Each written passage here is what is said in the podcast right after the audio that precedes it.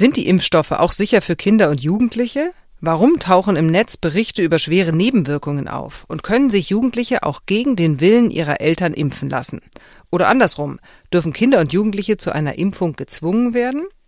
Das Thema Impfung für Kinder ist ein ganz besonders sensibles und dementsprechend wird es auch von verantwortungslosen Aktivisten genutzt, um gezielt Verunsicherung zu vergrößern. Und ehrlich, die Politik schafft es auch nicht immer, fehlendes Vertrauen aufzubauen. Darum geht es in der heutigen Ausgabe des Faktenfinder-Podcasts der Tagesschau. Herzlich willkommen. Mein Name ist Anja Reschke. Jeden zweiten Donnerstag klären wir hier zusammen mit Expertinnen und Experten Falschmeldungen auf, die in die Irre führen. Und wir wollen die Muster hinter diesen Falschbehauptungen sichtbar machen und sie von berechtigter Kritik und nachvollziehbaren Sorgen unterscheiden. Zu Gast sind heute Anja Martini, sie ist Wissenschaftsjournalistin bei der Tagesschau, und der Faktenchecker André Wolf vom Projekt Mimikama aus Wien. Herzlich willkommen an Sie beide. Hallo. Hallo, guten Abend. In der Tat ist es so, wie Sie gesagt haben, dass wir das, äh, den Nutzen für die Kinder und ein mögliches Risiko gegeneinander abgewogen haben. Nun muss man sagen, die Studienlage der Zulassungsstudie sagt ganz eindeutig, dass die Impfung sehr wirksam ist, auch bei den Kindern. Das ist keine Frage. Das Problem ist, dass in der Studie letztendlich ja nur 1130 äh, Kinder geimpft worden sind und nur zwei Monate beobachtet worden sind. Und das lässt keinen sicheren Schluss über Nebenwirkungen zu, die seltener sind als 1 zu 100. Und das ist mhm. der Grund, weil, warum die STIKO das so empfohlen hat, zusammen natürlich mit der intensiven Untersuchung darüber, dass die äh, Erkrankung Covid-19 bei den Kindern dieser Altersgruppe wirklich keine große Rolle mhm. spielt. Soweit also Thomas Mertens. Das ist der Vorsitzende der Ständigen Impfkommission oder kurz STIKO genannt. Frau Martini, Sie arbeiten in der Wissenschaftsredaktion von der Tagesschau. Das klingt jetzt irgendwie ehrlich gesagt so ein bisschen nach einer verhaltenen Empfehlung. Was genau sagt uns das denn jetzt? Also wenn man ihm genau zugehört hat, dann kann man sagen, ja, es könnte ein bisschen verhalten klingen. Aber das, was er eigentlich sagt, ist, dass die STIKO jetzt erstmal weitere Studien abwarten möchte. Das bedeutet, die STIKO hat gesagt, wenn Kinder wirklich Vorerkrankungen haben und erkrankt sind und die Gefahr besteht, dass ein Kind einen schweren Verlauf einer Covid-19-Erkrankung haben könnte, dann gehören diese Kinder in die Gruppe derer, die geimpft werden sollten. Und zwar so schnell wie möglich und so früh wie möglich. Also jetzt. Die andere Seite ist aber, dass die Kinder, die keine Probleme haben, im Moment nicht geimpft werden sollen. Das ist keine allgemeine Impfempfehlung, die die STIKO da ausspricht.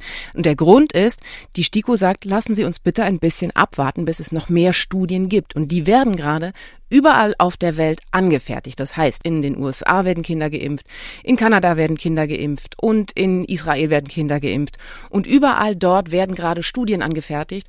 Und je mehr Kinder geimpft werden in diesen Ländern, je mehr weiß man, ob es vielleicht irgendwann einmal irgendwelche Nebenwirkungen geben kann, die ganz, ganz selten vorkommen. Aber genau das will die STIKO eben wissen und erst dann sagt sie, okay, jetzt gehen wir davon aus, dieser Impfstoff ist sicher und jetzt geben wir ihn frei für alle Kinder.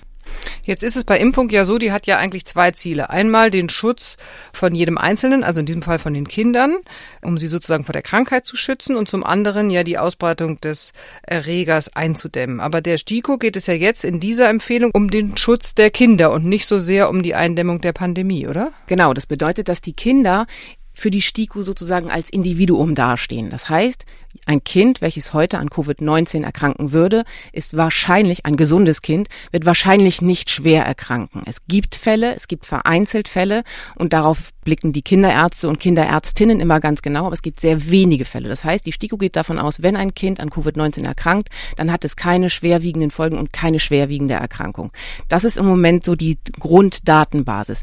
Und erst dann, wenn viele Kinder schwer erkranken würden, das ist zum Beispiel bei Pocken war das, bei Masern kann das passieren, dann würde die STIKO sagen, nee, diese Krankheit ist jetzt wirklich eine Gefahr für die Kinder. Für jedes einzelne Kind, was sich ansteckt, könnte da eine Gefahr dahinter stecken. Das ist wirklich schwer erkrankt und dann impfen wir. Aber da sagt die STIKO, nein, das ist bei Covid-19 nicht der Fall und deswegen braucht es im Moment keine allgemeine Impfempfehlung. Aber das könnte ja eigentlich bedeuten, dass man damit Vertrauen schafft, weil die STIKO sich ja eigentlich eher ein bisschen zurückhaltender verhält, jetzt im Gegensatz zu den USA oder Israel. Und trotzdem ist es aber so, dass Impfkritiker in dieser eingeschränkten Empfehlung ein Indiz dafür sehen, dass diese Corona-Impfstoff gefährlich ist für Kinder. Gibt es denn Hinweise auf ein Risiko oder ist es dann einfach nur, jeder liest daraus, was er lesen möchte? Im Moment sieht es ein bisschen so aus, als wenn jeder liest, was er lesen möchte. Denn es gibt im Moment keine Nebenwirkungsstudien, in denen gezeigt wird, dass die Kinder schwer erkranken oder dass schwierige Impfreaktionen aufgetreten sind. Darauf laufen aber gerade die Studien oder daraufhin werden gerade die ganzen Kinder getestet und geprüft. Wie verkraften diese Kinder den Impfstoff? Und das läuft eben noch überall. Und bisher ist aber nichts bekannt dazu. Herr Wolf, was glauben Sie denn, warum ähm, sozusagen Impfkritiker sich eigentlich aus diesem vielleicht vertrauensschaffen sollenden Ton eher das rausziehen, was sie hören wollen, nämlich, oh, oh, da könnte ein Risiko sein. Das hat natürlich etwas damit zu tun, dass grundsätzlich, wenn etwas anlassbezogen da ist, immer so interpretiert wird, dass es zu dem eigenen Vorteil genutzt werden kann. Das hat ein bisschen was mit der sogenannten Confirmation Bias auch zu tun, also dass jemand zu Informationen, zu äh, bestimmten Dingen immer genau das raussucht, was sie oder ihn auch dementsprechend bestätigt und das wird hier ganz klar genutzt. Es wird einseitig ein Thema aufgegriffen, es wird einseitig ein Thema aufgearbeitet und es werden bestimmte Sachen eben ausgearbeitet ausgeblendet. Das nennt man auch Framing in diesem Fall. Das heißt, ich lege einen Bedeutungsrahmen um ein Thema so, dass nur eine bestimmte Seite beleuchtet wird, eine andere Seite dementsprechend ausgeblendet wird. Und das haben wir natürlich hier. Also das heißt, wir haben eine Art tendenziöse Darstellung zu den eigenen Gunsten. Aber man könnte ja auch sagen, Frau Martini, wenn jetzt die Verläufe bei Kindern harmloser sind, ja, warum müssen denn Kinder überhaupt geimpft werden? Man könnte auch sagen, man impft nicht und lässt sie einfach krank werden. Das könnte man sagen. Und das ist dann sozusagen die Entscheidung der Eltern, die entscheiden, lassen wir unser Kind impfen, ja oder nein. Und natürlich, wenn man jetzt hingehen würde und Kinder aus Schulklassen einfach testen würde auf Antikörper, dann würde man wahrscheinlich herausfinden, dass da eine Handvoll Kinder dabei sind, die wirklich Antikörper gebildet haben. Das bedeutet, die hatten eine Covid-19-Erkrankung ohne irgendwelche Symptome. Die haben wahrscheinlich nichts davon mitbekommen. Also könnte man sagen, es ist nicht so dramatisch, wenn mein Kind erkrankt. Die Vorsicht ist nur, wenn so ein Kind erkrankt und es könnte doch ein schwerer Verlauf werden oder ein schwererer Verlauf. Es sind sehr, sehr, sehr wenige Fälle bekannt bisher. Dann ist es nicht gut für ein Kind, dass es dann schwer erkrankt. Und was man auch nicht genau weiß, kriegen diese Kinder vielleicht nachher Probleme in Form von Long-Covid. Das kann auch passieren. All das weiß man noch nicht so genau. Und deswegen ist es im Moment noch so ein Unsicherheitsspiel, was da gespielt wird. Schützt man die Kinder, um sie vor dieser Krankheit zu schützen, jedes einzelne Kind? Oder sagt man, vielleicht schafft mein Kind es so? Das ist ja auch immer verwirrend, ja. In letzter Zeit gab es ja sehr viele, meinem Gefühl nach, unterschiedliche Studien oder Meldungen, in welcher Form Kinder zur Verbreitung des Virus beitragen. Also da ging es ja immer bei den Schulschließungen darum, sind denn nun Kinder Spreader oder sind sie keine Spreader? Wie ist denn da der aktuelle Stand? Also der aktuelle Wissenschaftsstand, das ist das, was die Virologinnen und Virologen sagen, ist, dass Kinder eine Infektion bekommen können und dass sie auch Viruslast im Rachenraum haben können und dass sie dann diese Viruslast auch weitertragen können. Das ist das, was die Forschung mittlerweile herausgefunden hat. Aber Kinder sind nicht diese Superspreader, für die sie bezeichnet worden sind. Kinder haben oft weniger Viruslast im Rachenraum. Die sind ja auch kleiner und deswegen ist da manchmal auch einfach weniger. Das heißt, da laufen noch immer ganz viele Studien, die herausfinden wollen, wie groß ist die Gefahr, dass ein Kind jemanden anderes ansteckt. Was man aber bisher weiß, ist, dass die Kinder meistens die Ansteckungen durch Erwachsene bekommen haben. Was man weiß ist, ein geschlossener Raum mit geschlossenen Fenstern und vielen Menschen darin, das ist ein bisschen ein Problem für die Erkrankung.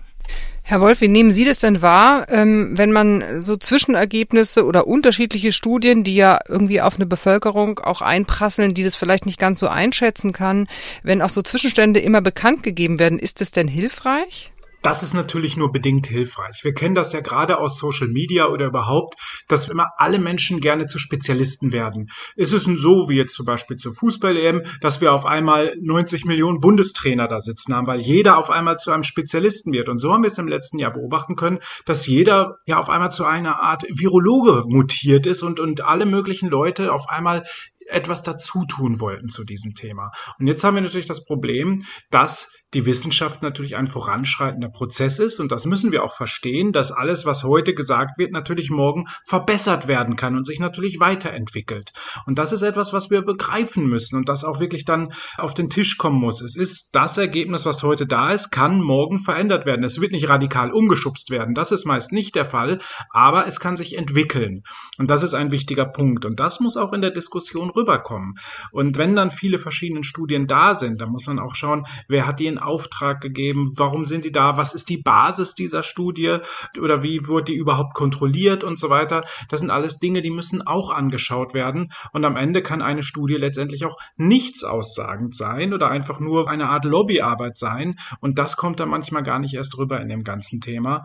Und dementsprechend gerade auf Social Media muss man halt vorsichtig sein, was ich lese, wo ich lese. Es kommt auch auf die Medien drauf an. Es gibt tendenziöse Berichterstattung, also bestimmte Medien, die nicht, nicht unbedingt faktenbasiert, sondern stark meinungsbasiert sind und dementsprechend ja ganz anders die Inhalte wiedergeben, als wenn ich ein Medium konsumiere, das wirklich die klassischen journalistischen Fragen in den Vordergrund stellt. Jetzt ist ja gerade das Thema Impfung und besonders bei Kindern eben echt heiß diskutiert. Welchen Einfluss haben denn da Falschnachrichten? Falschnachrichten sind natürlich immer anlassbezogen und immer da, wenn etwas passiert in der Welt. Und gerade jetzt, wo seit Beginn der Corona-Pandemie, also wo diese allgemeine globale Betroffenheitslage zu diesem Thema da ist, gibt es natürlich Unmengen an Falschmeldungen zu dem Thema.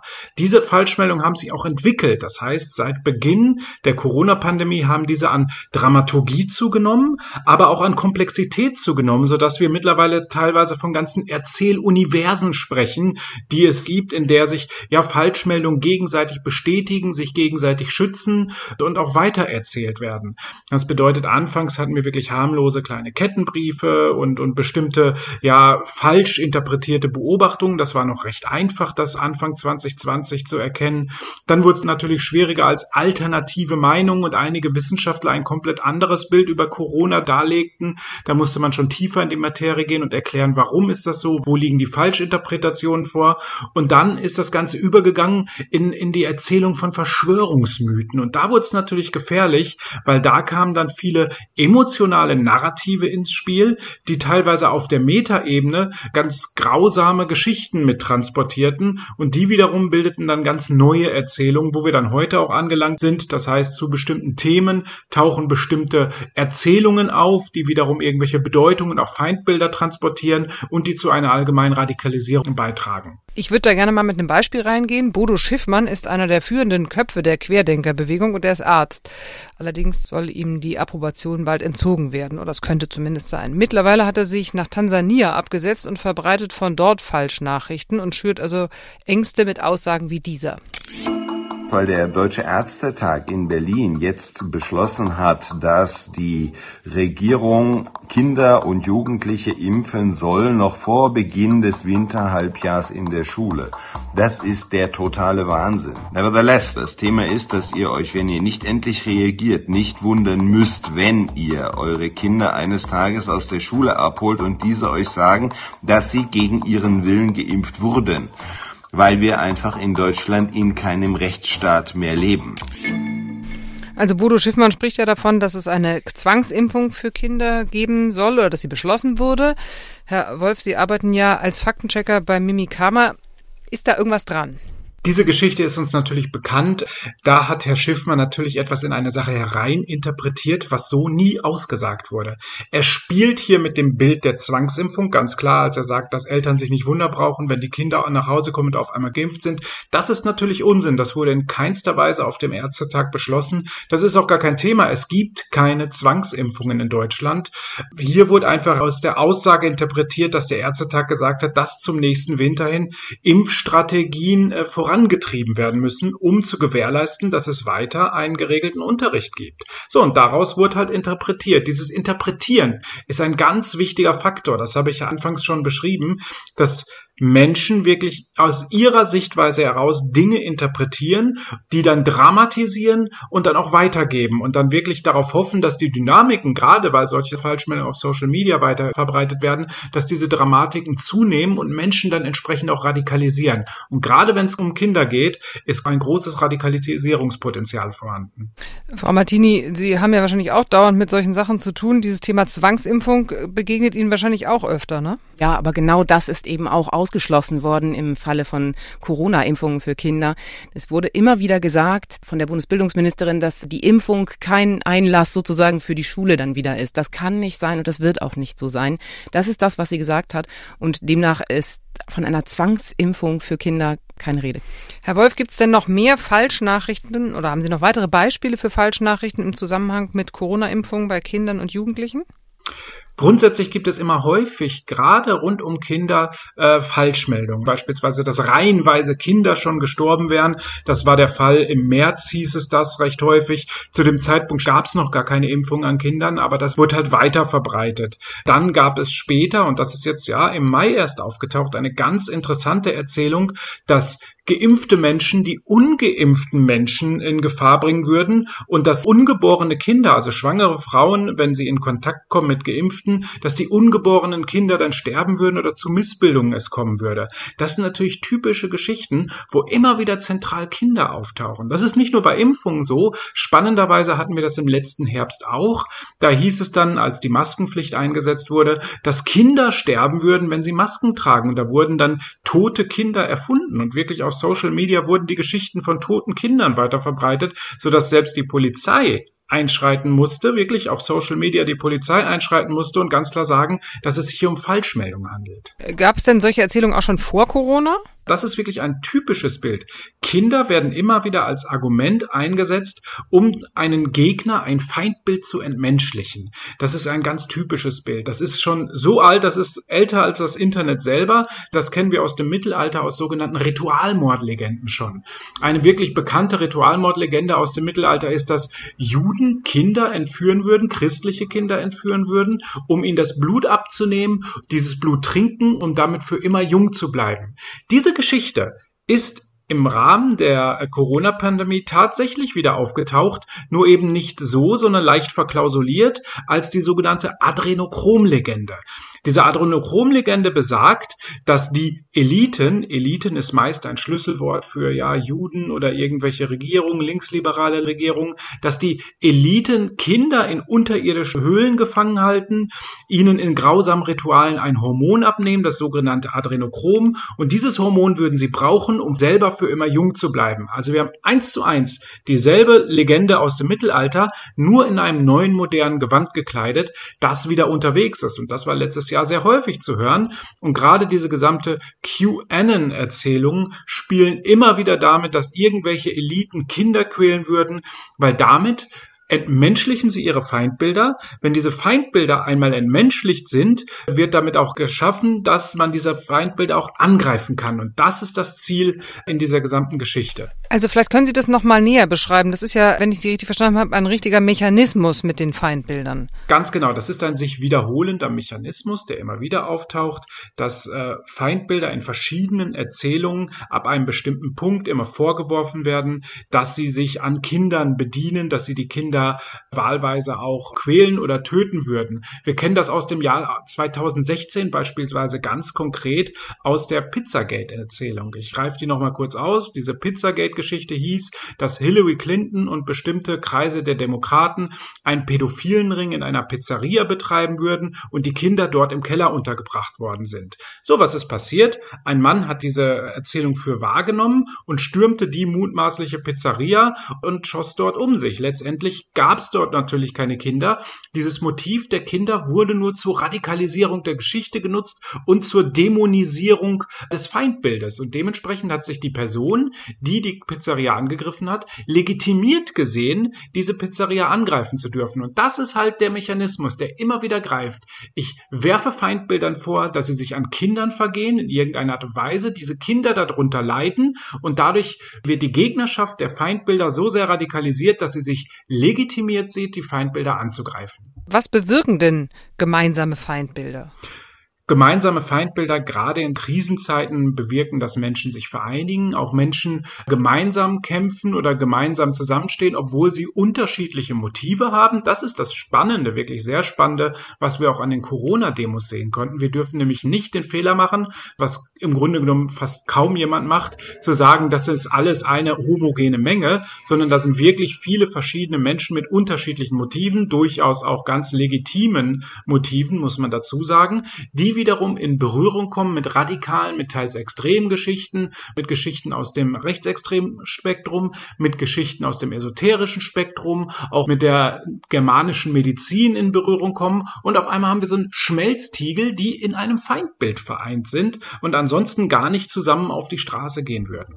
Ich habe jetzt so Kommentare im Netz gelesen, sehr äh, pathetisch geschrieben, man hat ihnen die Luft zum Atmen, das Gesicht, die Freundschaften, die Hobbys, die Bildung, die Nähe zu den Großeltern, das Leben genommen.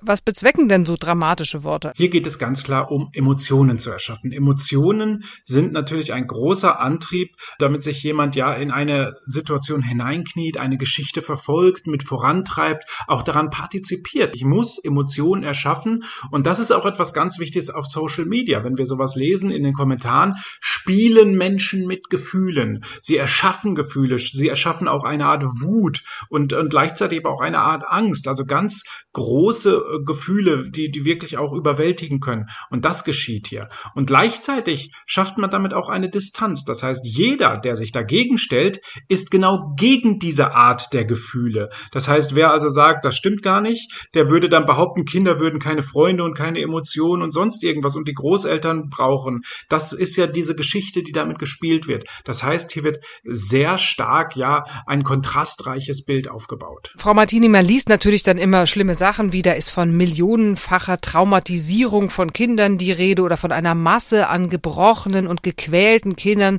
sogar von einer Triage in den Psychiatrien. Das ist natürlich alles wahnsinnig übertrieben, aber auf der anderen Seite hat man ja schon auch Kinder- und Jugendärzte oder Kinder- und Jugendpsychiater gehört, die gesagt haben, hey, es geht den Kindern nicht gut und darauf wird zu wenig geachtet. Ja, es gibt Untersuchungen dazu und Kinderärzte und Kinderärztinnen und auch die Psychiatrien sagen, ja, es ist gerade schwierig und die Kinder leiden. Natürlich ist es, wenn man sich das vorstellt als Elternteil, kann man sich das auch überlegen, wenn die Kinder natürlich in ihrem normalen Umfeld nicht mehr sind, die Freundinnen und die Freunde nicht mehr sehen können, das macht was mit diesen Kindern und sie sind die ganze Zeit in der Familie, was sie vielleicht so vorher auch nicht so gewohnt waren und dann ist auch noch der Vater und die Mutter sind auch da und arbeiten im Homeoffice. Das macht was mit diesen Kindern.